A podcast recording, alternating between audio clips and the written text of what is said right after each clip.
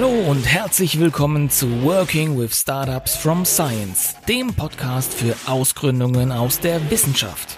Bist du während deiner Forschung auf eine interessante Idee gestoßen und suchst nun nach spannenden Insights und Erfahrungsberichten, wie man aus einer Idee ein erfolgreiches Science-Tech-Startup aufbaut? Dann ist dieser Podcast genau das Richtige für dich.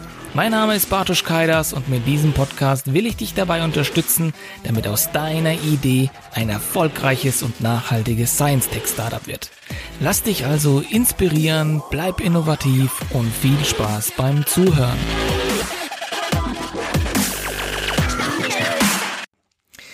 Hallo und herzlich willkommen zu einer neuen Folge von Working with Startups from Science. Schön, dass du wieder dabei bist. In der heutigen Founder Talk Folge habe ich Christian Castro Büch zu Gast. Christian ist CEO von Split, einer digitalen Lösung für Gastronomiebetriebe, die zu mehr Umsatz und zufriedeneren Gästen führt. Ja, was ist Split? Split ist ein webbasierter Service für Restaurants und Cafés, der das mobile Bestellen und Bezahlen vereinfacht. Zum Beispiel können Gäste Split mit ihrem eigenen Handy nutzen, ohne die App herunterladen zu müssen.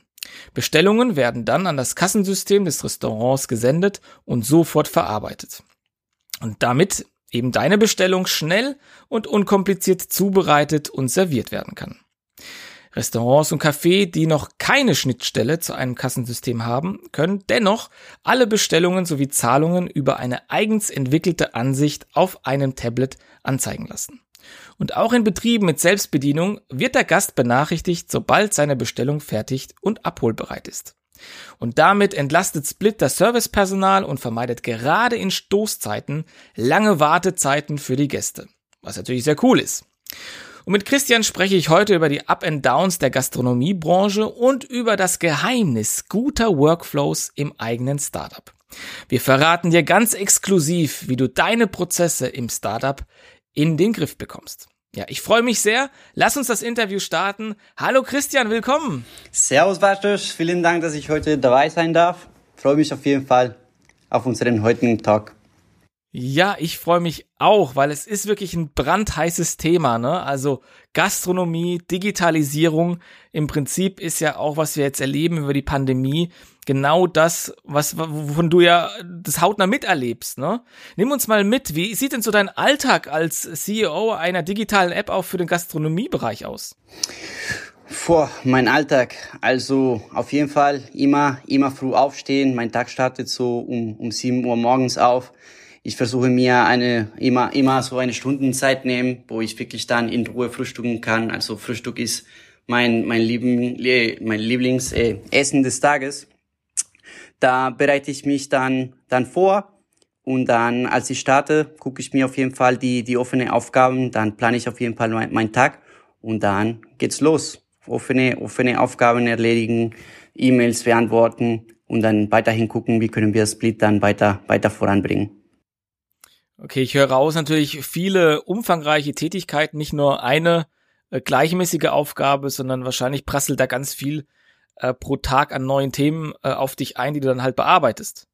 Klar, also hauptsächlich äh, beschäftige ich mich mit den ganzen Zahlen von Split. Also man kann das so sehen wie eine Controlling-Aufgabe. Ich habe immer dann die ganze, sage ich mal, die ganze KPIs im Blick. Ich gucke, äh, wie, wie, wie laufen die Prozesse, ist die Entwicklung positiv, negativ, äh, was, was sollen wir dann machen um, um, um halt unsere Meilensteine zu erreichen.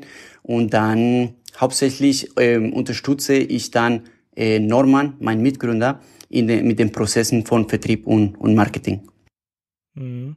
Ja, super. Also wir haben ja schon gesagt, ihr seid eine digitale App für die Gastronomiebranche.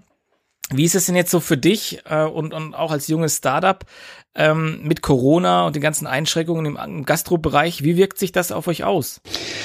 Du, ich würde, ich würde da gerne, Bartosz, mit dir ein bisschen so mit der Story, mit dem Background von Split starten, damit ich glaube, die Hörer und du selbst auch einen, einen tieferen Einblick in Split bekommt.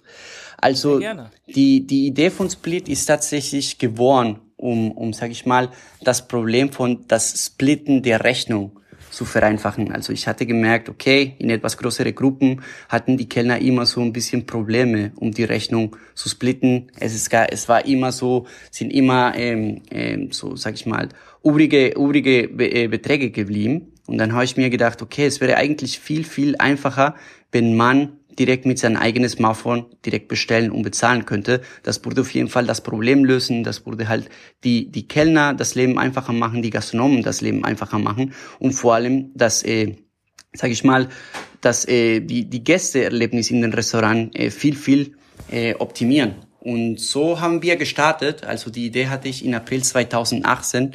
Es hat circa so fünf bis sechs Monaten gedauert, bis ich mein Team zusammen gefunden habe. Dann haben wir gemeinsam eine Ideenskizze äh, vorbereitet, uns dann für das Hessin Ideenstipendium beworben also in diesem, in diesem Stipendium haben wir 36.000 Euro gewonnen, um, sage ich mal, an unsere Idee zu arbeiten, sage ich mal, um das erstes MVP zu entwickeln.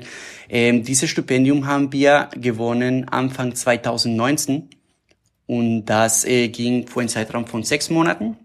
Und dieser Betrag an Geld haben wir dafür verwendet, um uns einen kleinen Betrag zu, zu bezahlen jeden Monat, damit wir halt nicht ähm, andere, also woanders arbeiten müssten, sondern uns zu 100 Prozent an, an Split fokussieren könnten. Und dann in dieses Jahr, beziehungsweise in diesen sechs Monaten, haben wir dann das erste MVP am Markt gebracht, mit dem, also die ersten Kunden, die ersten Gastronomen überzeugt und dann mit denen in, sage ich mal, Feedback-Schleifen das Produkt optimiert, so dass wir dann Ende 2019 die ersten Investoren äh, gewinnen könnten. Aber damit ihr versteht, wir haben gestartet, das Core Business war immer diese Inhouse Self-Ordering, also das Bestellen und Bezahlen am Tisch. Und genau, dann haben wir im Dezember 2019 die ersten Investoren, also Termsheet wurde unterschrieben, äh, die Runde war, sage ich mal, sicher. Damals haben wir 100.000 Euro gesammelt. Und dann, äh, Voraussetzung dafür war, dass wir eine GmbH gegründet haben. Das haben wir dann am 9. Dezember 2019 gemacht. Aber ja, das äh, Weihnachten war eine blöde Zeit zu, zu gründen. Das hat natürlich dazu geführt, dass ein bisschen länger gedauert hat, bis die GmbH im Handelsregister eingetragen wurde so dass das Ganze erledigt war im März 2020. Genau, dann ähm, nach, nach der Gründung, nach der erfolgreichen Gründung ist das Kapital dann erst im, Unterme im, im Unternehmen eingeflossen. Und dann kannst du dir vorstellen, wir voll motiviert, äh, mit, mit frisches Kapital, um Vollgas zu geben, kam Corona direkt im März. Also im März 2020 hatten wir einen ersten Lockdown und somit mussten dann die Gastronomen deren Türen zumachen für den Gästen sowie auch für unsere Lösungen. Dann mussten wir, sag ich mal, fast von, von, von Null anfangen.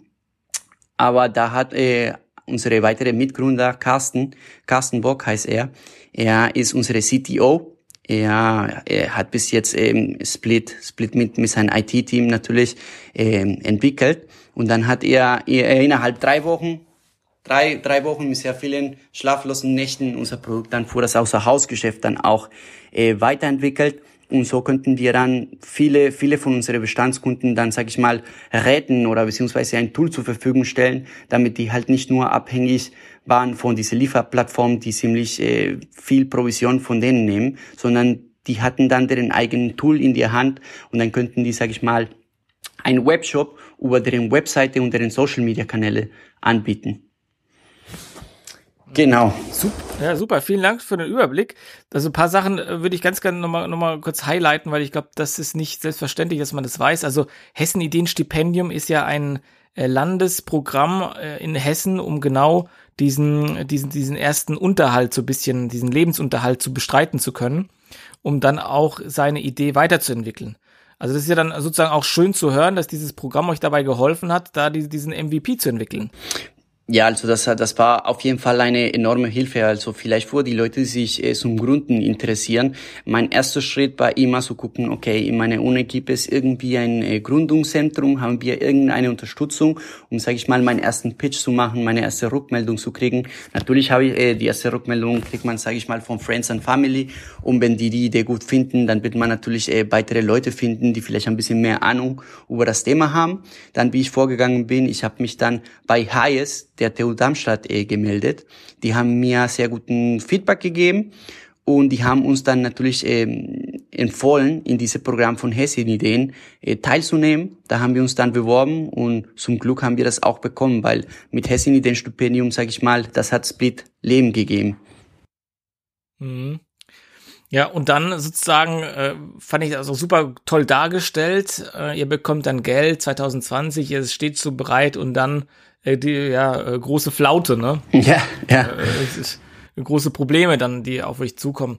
Ähm, wie war das dann sozusagen die, dieser Prozess des Umgestaltens, äh, diese, diese Flexibilität auch zu zeigen, dass man jetzt sein Produkt weiterentwickelt oder vielleicht an den Markt anpasst. Wie fiel euch das jetzt schwer als Team oder wie, wie war das für euch?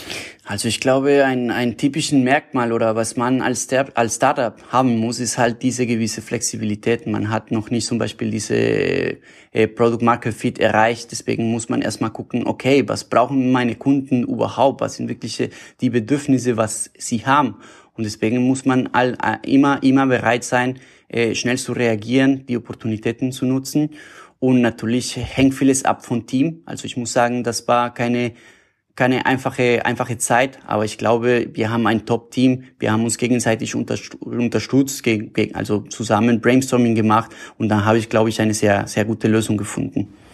Mhm. Du hast schon vom Team gesprochen und auch ein paar Namen genannt. Wie viele Leute seid ihr denn momentan?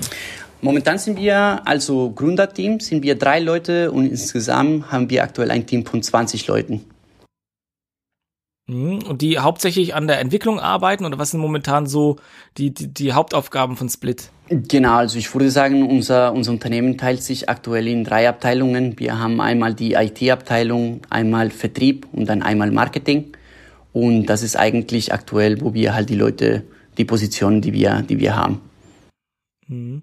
Und da hast du mir im Vorgespräch berichtet, ihr sucht jetzt aktuell äh, nach, nach weiteren ähm, Kolleginnen und Kollegen zukünftig, richtig? Ja, richtig, richtig. Also äh, wir haben vor, ja, in, in Dezember letztes Jahres haben wir unsere, unsere zweite, was heißt, unsere Seed-Runde, Finanzierungsrunde abgeschlossen. Und dann, äh, wir sind auf den Punkt gekommen, wo wir wirklich auch auf Wachstum ähm, fokussiert sind. Und dann sind wir aktiv auf der Suche nach äh, Vertriebsleute beziehungsweise auch Leute im, im Marketing. Okay, also ihr sucht Vertriebs- und Marketingleute. Äh, wann kann man sich da bewerben und wo? Also wir haben unterschiedliche äh, Stellen in Indeed, äh, auch in, beim LinkedIn könnt ihr die Positionen sehen. Aber ich würde sagen, wenn ihr diesen Podcast hört, könnt ihr uns einfach direkt, könnt ihr mich einfach direkt per LinkedIn äh, schreiben, einfach Christian Castro Püch äh, beim LinkedIn eintippen, mir eine Anfrage schicken und dann könnt ihr euch direkt, können wir uns direkt austauschen und sonst könnt ihr uns gerne euren Lebenslauf äh, auf info at split-app.de schicken. Wir freuen uns auf jede, auf jede Bewerbung.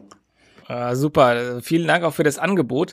Da wird mich natürlich auch so ein bisschen interessieren, auch das Nähkästchen. Auf was legt ihr denn bei der Bewerbung Wert? Also für uns ist halt unsere Unternehmenskultur super wichtig. Immer wenn wir mit den Leuten sprechen, ist für uns super wichtig, dass die Leute einfach authentisch sind, ehrlich sind und transparent.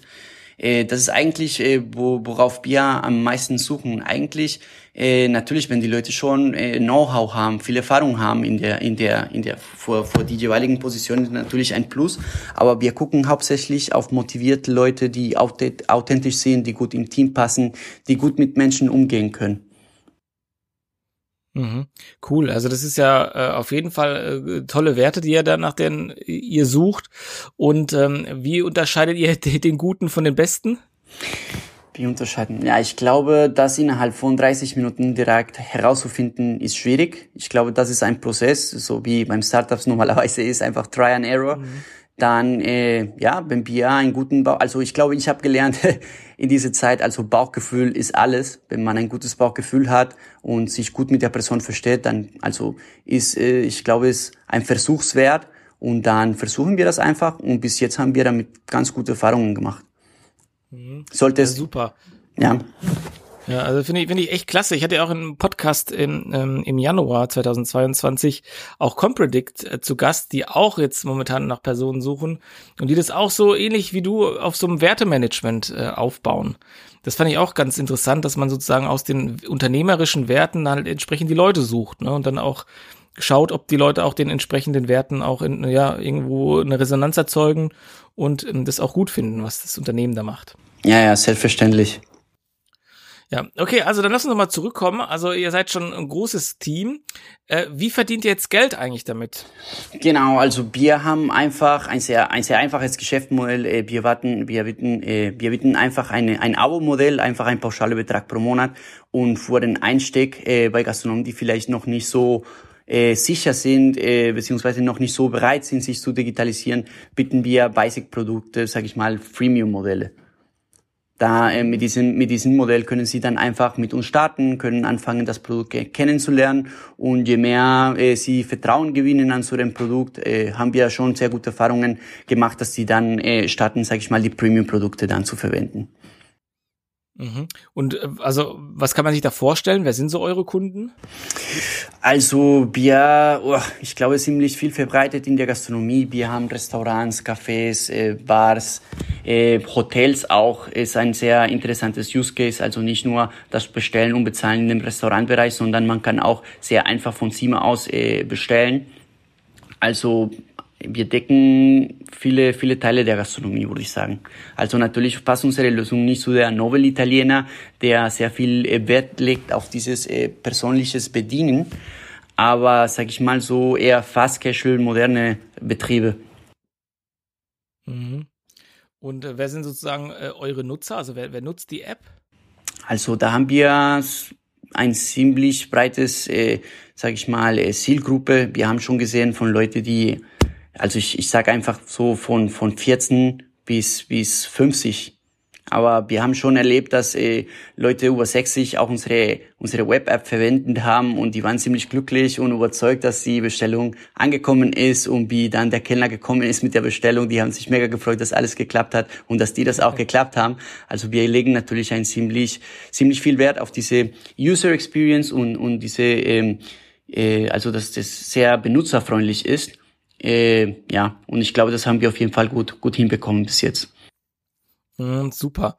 Also das hört sich schon mal auf jeden Fall sehr, sehr fantastisch an, äh, was ich da höre. Und natürlich steckt ja auch viel äh, Prozess und Workflow auch alleine im Restaurant-Gastronomie-Bereich und in der IT äh, ja auch mit drin. Und das ist ja auch so unser, unsere, unsere Überschrift für diese Folge, dass uns natürlich interessiert, wie habt ihr das mit diesen Workflows äh, gemacht? Was sind denn Prozesse eigentlich für dich? Und warum sollte überhaupt ein Startup sich um seine Prozesse kümmern? Vielleicht können wir auch mit der letzten Frage nach dem Why starten. Warum sagst du, sind Prozesse so wichtig für ein Startup? Also für mich sind Prozesse ziemlich äh, wichtig. Ich weiß nicht, ob das hängt von meinem Hintergrund als, als Ingenieur, dass man versucht, immer Prozesse zu gestalten, damit man wirklich überhaupt Sachen optimieren kann, dass man halt diese Standards schafft, damit man halt, wenn man, also für mich sind Prozesse super wichtig, weil man, man definiert halt einen Ablauf und wenn man so einen Prozess oder einen Ablauf definiert, dann kann man sich immer wieder schauen, okay, wie funktioniert das? Dann kann man, kann man, äh, sage ich mal, Messwerte beziehungsweise KPIs davon ableiten. Dann kann man wirklich messen, okay, äh, funktioniert dieser Prozess überhaupt? Und wenn nicht, kann man dann sich besser Gedanken machen, okay, wie kann ich dann das auf jeden Fall optimieren? Von daher, wir haben von Anfang an versucht, Prozesse in jede Abteilung zu führen, damit wir wirklich messen könnten, ähm, in welche Richtung geht es. Ja, da fragt mich, wie habt ihr das gemacht? Also wie seid ihr da dran gegangen?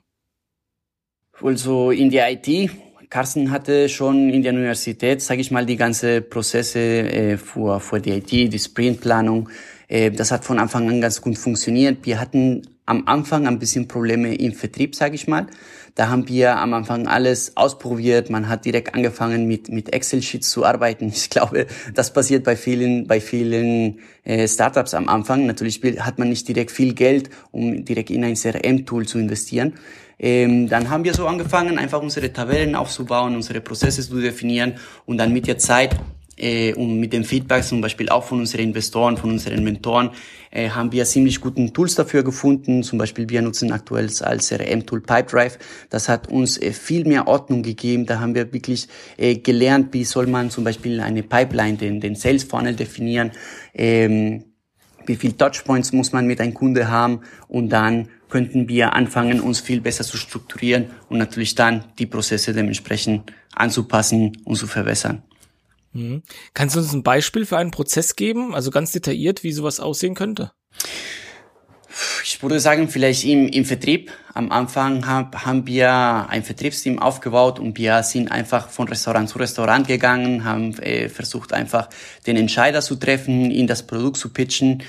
Ähm, das hat natürlich dazu geführt, dass wir oft das, äh, dass wir sehr, sehr viel äh, Streuverluste hatten und jeder Mitarbeiter hat genau dasselbe gemacht. Also wir hatten keine, keine Spezialisierung. Dann auf den nächsten Schritt haben wir uns überlegt, okay, wie können wir das Ganze vereinfachen, wie können wir die Erfolgsfaktoren auf jeden Fall erhöhen und dann haben wir äh, erstmal die Rollen der Mitarbeiter definiert. Das war super wichtig. Dann haben wir, sage ich mal, das Team, die sich darum kümmern, äh, den ganzen Leads Research, äh, Research zu machen. Die erstellen dann unterschiedliche Listen von Gastronomen, die in Frage kommen könnten. Dann haben wir ein Team, äh, die, sage ich mal, die überprüfen halt diese ganze Liste von Gastronomen, die rufen an, versuchen Termine zu vereinbaren. Und dann haben wir, sage ich mal, ein weiteres Team, äh, die sind dann diejenigen, die diese Termine wahrnehmen und den Vertrag abschließen. Diese Fließbahn, also diese, diese Prozess hat uns auf jeden Fall ähm, gezeigt, es funktioniert viel, viel besser und dann ähm, jeder, jeder Gruppe von Mitarbeitern könnte sich dann auf diese Aufgabe spezialisieren, die Prozesse definieren und dann immer weiter mit Feedback schleifen. Also wir machen jede Woche, tauschen wir uns aus, gucken, was ist gut gelaufen, was ist schlecht gelaufen und dann versuchen wir das natürlich dann weiter zu optimieren. Aber das hat gezeigt, dass das Prozess hat sich enorm äh, verbessert. Das heißt, so ein bisschen jetzt für mich, was ich raushöre, äh, Spezialisierung war so ein Kernelement äh, des Prozessaufbaus, dass man gesagt hat, also nicht jeder Mitarbeiter macht alles von Anfang bis Ende, sondern äh, gewisse Mitarbeiter äh, haben sich spezialisiert, zum Beispiel nur auf das Pitching von, von, den, von den Sachen vor Ort, andere halt die Research-Themen und dergleichen. Aber man hat sich dann letztlich, man hat so gewisse Felder und Rollen definiert. Auf jeden Fall, auf jeden Fall. Ich glaube, das ist, ist super, super wichtig, Bartosz. Also du, mhm. weil, weil dann die Mitarbeiter spezialisieren sich, die sammeln immer denselben Feedback, dann suchen die aktiv nach Lösungen für diese Probleme. Deshalb, wenn, wenn jeder das genau dasselbe macht, dann geht so viel Information verloren.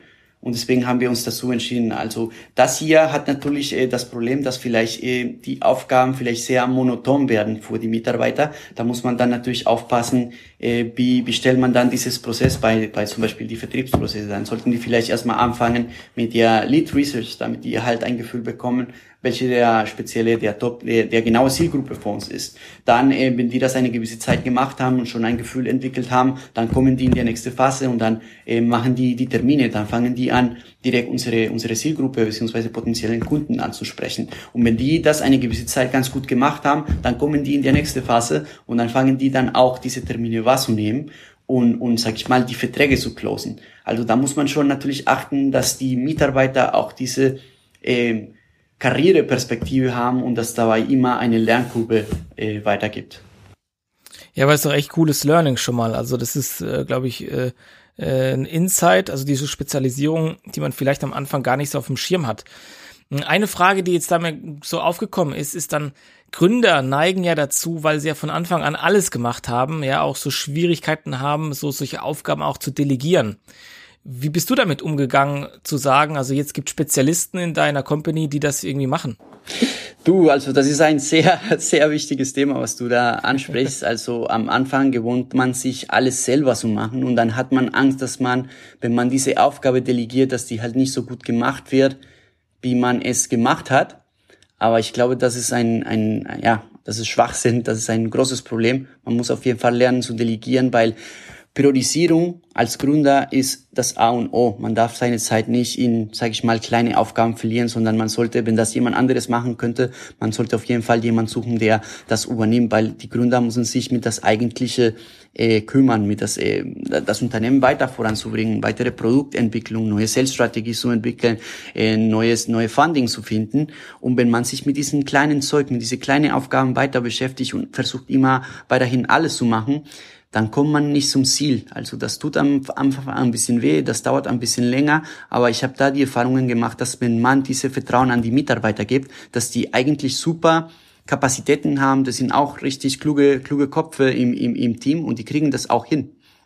Das, das ist natürlich, was wir auch gemerkt haben, ist halt, die machen vielleicht die Sachen auch ein bisschen anders, aber anders heißt nicht immer, äh, dass es schlecht ist. Also dass, dass da, da findet man vielleicht neue Wege, die man vielleicht selber nicht äh, gefunden hätte. Von daher auf jeden Fall Aufgaben delegieren.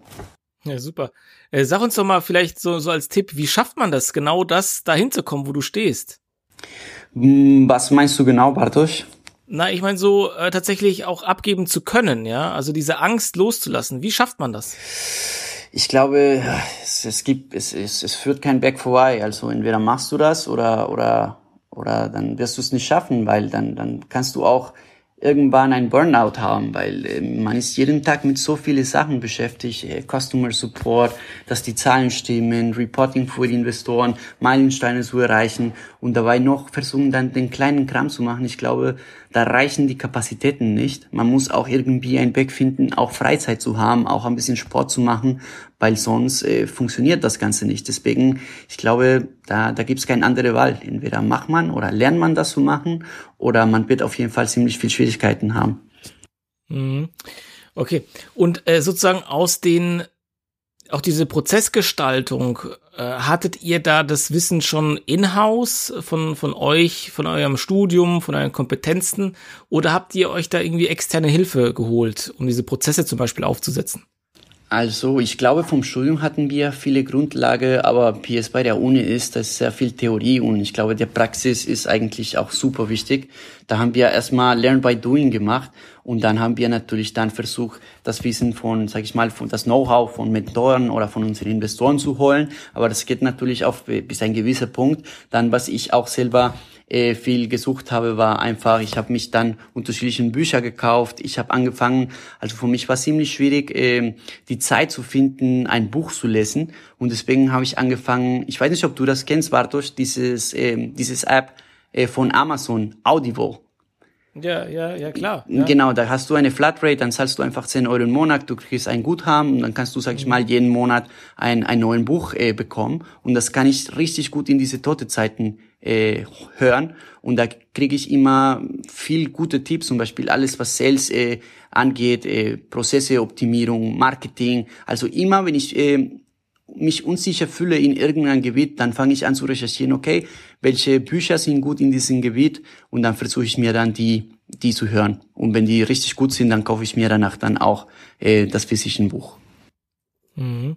Genau, und äh, sozusagen, das hat dir ja dann auch geholfen. Also ich glaube, das ist ja auch ein guter Ansatz, dass man sich so ein bisschen weiterbildet äh, und auch immer neue Impulse auch dadurch bekommt für seine eigene Arbeit, die man da auch macht. Ja, selbstverständlich. Also äh, Gründen ist ein Prozess. Immer, immer mehr merkt man, okay, wo, wo, was weiß ich nicht, wo fällt, wo fällt Know-how und das direkt, sage ich mal, extern zu holen durch Mitarbeiter oder oder keine Ahnung Consulting, das ist alles viel zu teuer. Deswegen muss man immer sich ein, ein ja ein Weg finden, sich immer weiter weiterzubilden. Also ich glaube, jeden Tag lernt man lernt, lernt man was Neues.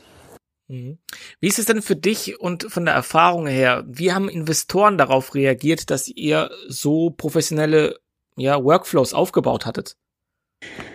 Also, die haben sich natürlich gefreut, dass, dass, dass wir so angegangen sind. Also, die fanden natürlich, also, ich sage mal, das ist sehr wichtig für das Vertrauen mit dem Investoren. Also Investoren möchten, also du kannst Investoren erzählen alles, was du willst, aber die interessiert dann natürlich hauptsächlich die Zahlen und wie die Entwicklung ist. Und ich glaube, was, was ich, wieso ich so viele Prozesse, äh, so viel diese Prozesse mag, ist halt, dass ich kann dann die gute und die schlechte Sachen mit, mit, äh, mit Zahlen hinterlegen.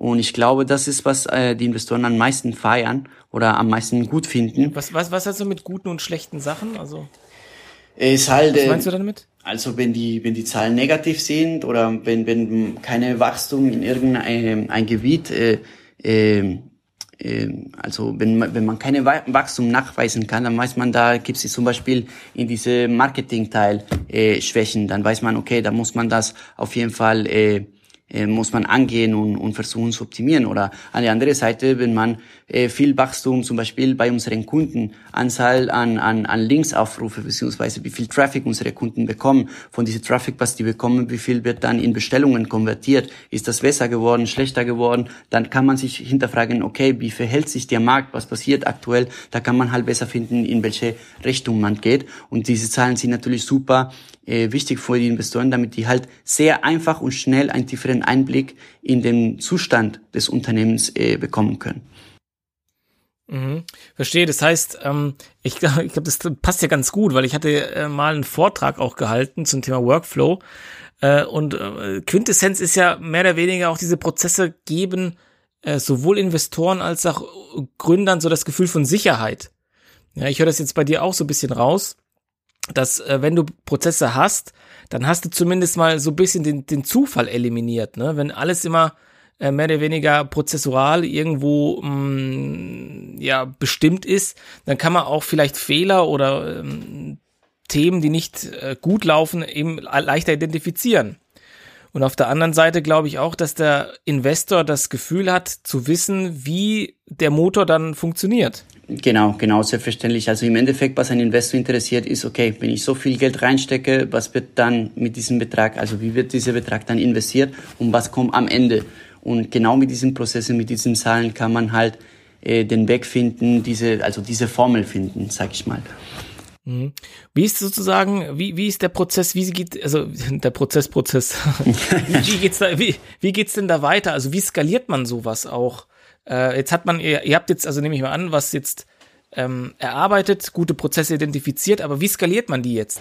Also das ist der nächste Schritt, Bartosz. Also äh, beim Startup glaube ich, man fängt immer quick and dirty und in, in, mit der Zeit versucht man dann immer diese Prozesse weiterzuentwickeln und dann kommt man auf den Punkt, okay, wie kann man dann anfangen, die Kosten äh, zu senken und dann natürlich die Prozesse zu skalieren. Da sind wir natürlich da auch gerade dabei und ich glaube, einen interessanten, einen interessanten Ansatz ist natürlich dann anfangen, Sachen outzusourcen. Also man braucht nicht immer alles selber in Unternehmen zu machen, sondern es gibt kleine Aufgaben, die vielleicht äh, woanders viel einfacher und viel skalierbarer äh, gemacht werden können. Hast du da ein Beispiel für uns? Zum Beispiel mit der Lead-Recherche. Also am Anfang, also ganz am Anfang habe ich das selber gemacht. Ich bin in Google Maps gegangen. Ich habe mir die ganze Restaurants oder beziehungsweise Gastronomiebetriebe einer Stadt ausgesucht und dann bin ich die durchgegangen. Es gibt aber Unternehmen, die sich äh, daran spezialisieren. Da kann man so, sage ich mal, unterschiedliche Listen von Leads äh, äh, kaufen und das vereinfacht an, also das, das spart man richtig viel Zeit. Dann brauchen, brauchen meine Mitarbeiter das nicht zu machen, sondern wir können die Listen einfach kaufen und dann haben wir halt, sage ich mal, ein, ein, ein, Schritt des Prozesses gespart. Mhm. Ja gut, äh, also wie, wie kommt man drauf? Muss man da nicht so ein bisschen, bisschen schon Kapital haben einfach oder kann man das auch schon gleich von vornherein, wenn man anfängt, dann auch machen? Hm, also direkt am Anfang, da kann man sich natürlich unterschiedliche, unter, unterschiedliche Wege, Wege finden, aber natürlich, wenn man Kapital hat, hat man dann mehr, mehr Spielraum natürlich. Also ohne Kapital muss man natürlich sehr, sehr kreativ sein. Ja, ja allerdings, ja. Alright, also was wäre so dein, dein Tipp und Learning zu dem Thema Workflow und Prozesse, das du jetzt unseren Zuhörerinnen und Zuhörern mitgeben wollen würdest? Also ich würde sagen, fangt so früh wie möglich eure Prozesse zu gestalten. Guckt ihr immer, wie könnt ihr messen den Erfolg von euren Prozessen und seid immer offen und flexibel, die anzupassen und zu optimieren. Das wäre auf jeden Fall dann mein Vorschlag. Ja, super. Also ist ja auch eine perfekte Zusammenfassung von dem, was wir gerade gesprochen haben. Hervorragend. Dann lass uns zum letzten und dritten Teil ähm, rüberkommen, und zwar der, der Zukunftsperspektive. Wie siehst du denn jetzt so, äh, auch im Hinblick mit Corona und der Entwicklung und vielleicht jetzt ein baldiges Ende der Pandemie, äh, wie siehst du einfach die, die, die Zukunft des Marktes? Also ich sehe, die Gastronomie und die Hotellerie haben eine, eine sehr schwierige Zeit aktuell. Wir merken das in der Stimmung, die haben keine Perspektiven. Es wird hin und her gewechselt, also das haben wir selber gemerkt. Es ist halt, äh, unsere Lösung haben wir komplett angepasst an die Bedürfnisse von unserer Zielgruppe. Dann manch, äh, einmal hatten wir Lockdown, dann war natürlich äh, richtig gut das Außerhausgeschäft, dann haben die wieder aufgemacht, dann war wieder diese Inhouse-Geschäft äh, sehr, sehr wertvoll, dann wieder zu, wieder auf. Ähm, ist natürlich schwierig, aber ich glaube, das hat sehr viele, äh, die, die Augen von den Gastronomen aufgemacht und die gezeigt, okay, Digitalisierung ist nicht immer schlecht, weil die waren immer sehr skeptisch, was die Digitalisierung angeht, sondern das hat die die Augen aufgemacht und gezeigt, okay, durch Digitalisierung kann man schon sehr viele Prozesse vereinfachen und optimieren. Weil ich glaube, die Gastronomen hatten ein bisschen Angst auf diesen Wechsel, aber Corona-bedingt, das hat natürlich dann digital, die, die Digitalisierung in der Gastronomie einen, einen, einen großen Schub gegeben und ich glaube, die Gastronomen, die die das äh, schnell schnell gemerkt haben und offen sind dafür, die profitieren natürlich dann aktuell von der von der ganzen Situation. Und wie, wie glaubst du, gesellschaftlich ähm, wird sich das denn verändern? Werden wir jetzt verstärkt zu Hause, also so Food Delivery haben oder werden die Leute immer noch draußen essen gehen? Wie, wie schätzt du das ein? Du, Bartosz, ich glaube, wir sind soziale Menschen nur zu Hause. Ich glaube, jeder freut sich auf jeden Fall, wenn er wieder in Ruhe in den Restaurants gehen kann und, und, und mit seinen Freunden äh, äh, was unter, unter, unternehmen kann. Natürlich ist halt sehr gemütlich, äh, wenn man Hunger hat, dass man nicht kochen muss und, und dann sich direkt nach Hause liefern lässt. Aber ich glaube, das wird immer geben, immer weitergeben, dass man dann im Restaurant bestellen äh, äh, also essen geht. Also ich glaube, es, ist, es wird sich äh, halt nur ändern, wie das Erlebnis in dem Restaurant ist. Also ein, ein, ein weiteres kritisches Thema in der Gastronomie aktuell ist äh, das Personalmangel. Also das gab immer, immer, das war immer ein Thema in der Gastronomie, aber Corona-bedingt haben viele äh, Leute, die in der Gastronomie gearbeitet haben, haben einfach die Branche gewechselt und die haben also die Gastronomie, also in der Gastronomie zum Beispiel als Kellner oder als Koch zu arbeiten, es ist, es ist anstrengend, es ist halt, man ähm, sind lange Stunden, die man arbeiten muss, immer aufstehen, laufen, hin und her, ist ziemlich stressig beim Vielbetrieb und die haben jetzt vielleicht eine andere Position gefunden, die vielleicht ein bisschen ruhiger ist, wo die halt vielleicht ähm, mehr Geld verdienen und deswegen kämpfen die Gastronomen aktuell äh, Leute zu finden. Dazu kam noch äh, der ähm, äh, Mindestlohnerhöhung, ähm, also Stundenlohn ist auf jeden Fall höher geworden. Das heißt, äh, die Gastronomen haben noch mehr Personalkosten äh, es ist schwieriger, die Leute zu finden. Und ich glaube, das wird dazu führen, dass die Gastronomen auch eine Serviceerweiterung, eine digitale Serviceerweiterung anbieten. Und das ist genau, was wir anbieten mit unserer Self-Ordering-Lösung. Heißt, dass der Gast die Möglichkeit hat, immer, wenn er möchte, direkt über sein Smartphone bestellen zu bezahlen und am besten, wenn er sich keine App herunterladen muss, um das Ganze zu machen. Mhm. Aber glaubst du dann, dass sich dann dahingehend entwickelt, dass irgendwann mal, also ich, ich, ich spinne mal so, jeder Gastronom eure App hat, ja, und es gar kein Servicepersonal mehr gibt? Also ist natürlich die Frage, wenn du sagst in zehn Jahren, vielleicht kann ich mir ganz, ganz gut vorstellen, weil es entwickelt sich alles immer mehr in, in diese Richtung. An der anderen Seite, ich finde, das Servicepersonal spielt eine sehr, sehr große Rolle, um zu gucken, dass der, dass der, dass der, dass der Gast zufrieden ist. Also ein, ein Kellner braucht nicht unbedingt äh, die Bestellung aufzunehmen, um der, die Zufriedenheit der, also um einen guten Service anzubieten. Ich glaube, es reicht, wenn er die Sachen am Tisch bringt und danach fragt, ob alles in Ordnung ist. Dann kann er direkt ein bisschen Upselling machen und fragen, ob die, ob die Gäste noch was haben möchten. Aber ich glaube, wir, ich glaube, was die Gastronomen brauchen, ist halt diesen Hybrid. Aber dass die komplett abgeschafft werden, kann ich mir zumindest in den nächsten fünf bis sieben Jahren nicht vorstellen. Ja, genau, das wäre nämlich jetzt so aus deiner Erfahrung, was ist denn guter Service? Also ein guter Service, hm, ein guter Service. Für mich ein guter Service ist, wenn der Kellner sich die Zeit nimmt, mich zu bedienen, wenn ich halt wirklich, äh, wenn ich was bestellen möchte, dass die halt auch sich die Zeit nehmen, um die Bestellungen aufzunehmen. Und ja, dass die halt freundlich äh, zu mir sind. Ich glaube, da bin ich halt nicht sehr, habe ich nicht sehr, sehr hohe Ansprüchen, äh, Ansprüchen. Aber was das Problem, was ich merke, Bartosz, ist halt in Rush Hours, ähm, kommen die Kellner, die haben nicht wirklich die Zeit, aufgrund auch von Personalmangel, äh, sind die unterbesetzt, dann müssen die halt mehrere Tischen haben, dann haben die nicht wirklich die Zeit, um, um, ja, nehmen sich nicht wirklich die Zeit vor, vor jeden Gast, sondern alles muss äh, schnell gehen, alles ist äh, durchgetaktet und, und dann werden vielleicht manche, manche Gäste vergessen oder äh, das beeinflusst natürlich die Laune de, de, des Kellners. Wenn man halt nur unter Zeitdruck und Stress ist, dann ist natürlich äh, viel schwieriger, vielleicht zu lachen oder kurz eine Unterhaltung mit, die, mit den Gästen zu führen. Und da versuchen wir natürlich dann die, die Gastronomen beziehungsweise die Hilfskräfte zu unterstützen. Ja, aber ich, also ich meine, so was ich jetzt höre, da sehe ich ja das Potenzial drin, dass man sozusagen die wenige Zeit, die man äh, dem oder die wenige Zeit, die der Kellner hat, äh, durch euch äh, erweitert, durch äh, durch eure App und damit die frei gewordene Zeit beim Kellner letztlich in, in eine qualitative Zeit umgewandelt wird. Auf jeden genau Fall. dann besseres besseres Serviceansprache der, der, der Zielgruppe oder der Gäste, die dann im Restaurant sind. Also das kann ich mir schon gut vorstellen, dass dann sozusagen mh, hm, dieses ganze Management-Aufnahme einfach wegfällt und sich die Kellner einfach mehr Zeit nehmen können dann für ihre Gäste. Auf jeden Fall, also das ist unser, unser Ziel. Unser Ziel ist nicht, dass wir die, die Kellner oder die, die Hilfskräfte ersetzen, sondern wie gesagt, wir sind eine Service, eine digitale Serviceerweiterung. Mhm. Ja, super. Dann kommen wir zur letzten Frage. Wenn eine gute Fee hier jetzt bei uns im Podcast zuhören würde, was würdest du dir von ihr wünschen? Also wir sind aktuell auf der Suche, natürlich immer, immer auf der Suche nach neuen, neuen Gastronomen, die mit dem Bier, die, die wir halt durch unsere Lösungen unterstützen können. Und äh, ich glaube, in den nächsten Monaten werden wir auch anfangen, die nächste Finanzierungsrunde. Da würden wir uns auf jeden Fall freuen, neue potenziellen Investoren kennenzulernen, die halt diese Vision äh, unterstützen möchten.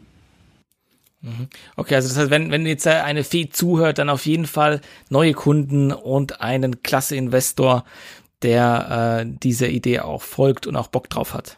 Auf jeden Fall. Super, also Christian, das war, finde ich, ein super Gespräch gewesen. Ich habe mich sehr darüber gefreut. Auch vielen Dank für deine offenen, ehrlichen Worte zum Thema äh, Prozesse, Workflows, aber auch deine ganzen Learnings. Äh, auch zum Thema, wie gebe ich ab, ja. Also äh, auch sehr, sehr wichtig höre ich sehr oft diesen Sprung äh, Dinge, Aufgaben dann wegzudelegieren, auch aus, aus seiner Gründungs Gründerpersönlichkeit. Also vielen, vielen Dank für deine Insights. Ich wünsche dir und euch ganz viel Erfolg mit Split und hoffentlich, wenn es dann wieder äh, bisschen ja offener wird und man wieder äh, in die Restaurants und Bars gehen kann, ja, vielleicht äh, sieht man ja an der einen oder anderen Stelle euren Service und ja, würde mich freuen, wenn ihr dann einfach super erfolgreich damit werdet. Herzlichen Dank, Bartosz. Auf jeden Fall. Ich glaube, du wirst äh, unser Produkt demnächst bei dir in, in Heidelberg sehen. Davon bin ich fest davon überzeugt. Dann freue ich mich auf jeden Fall auf dein Feedback. Und ja, dann sehen wir uns. Super, vielen Dank. Danke dir. Danke auch. Bis dann.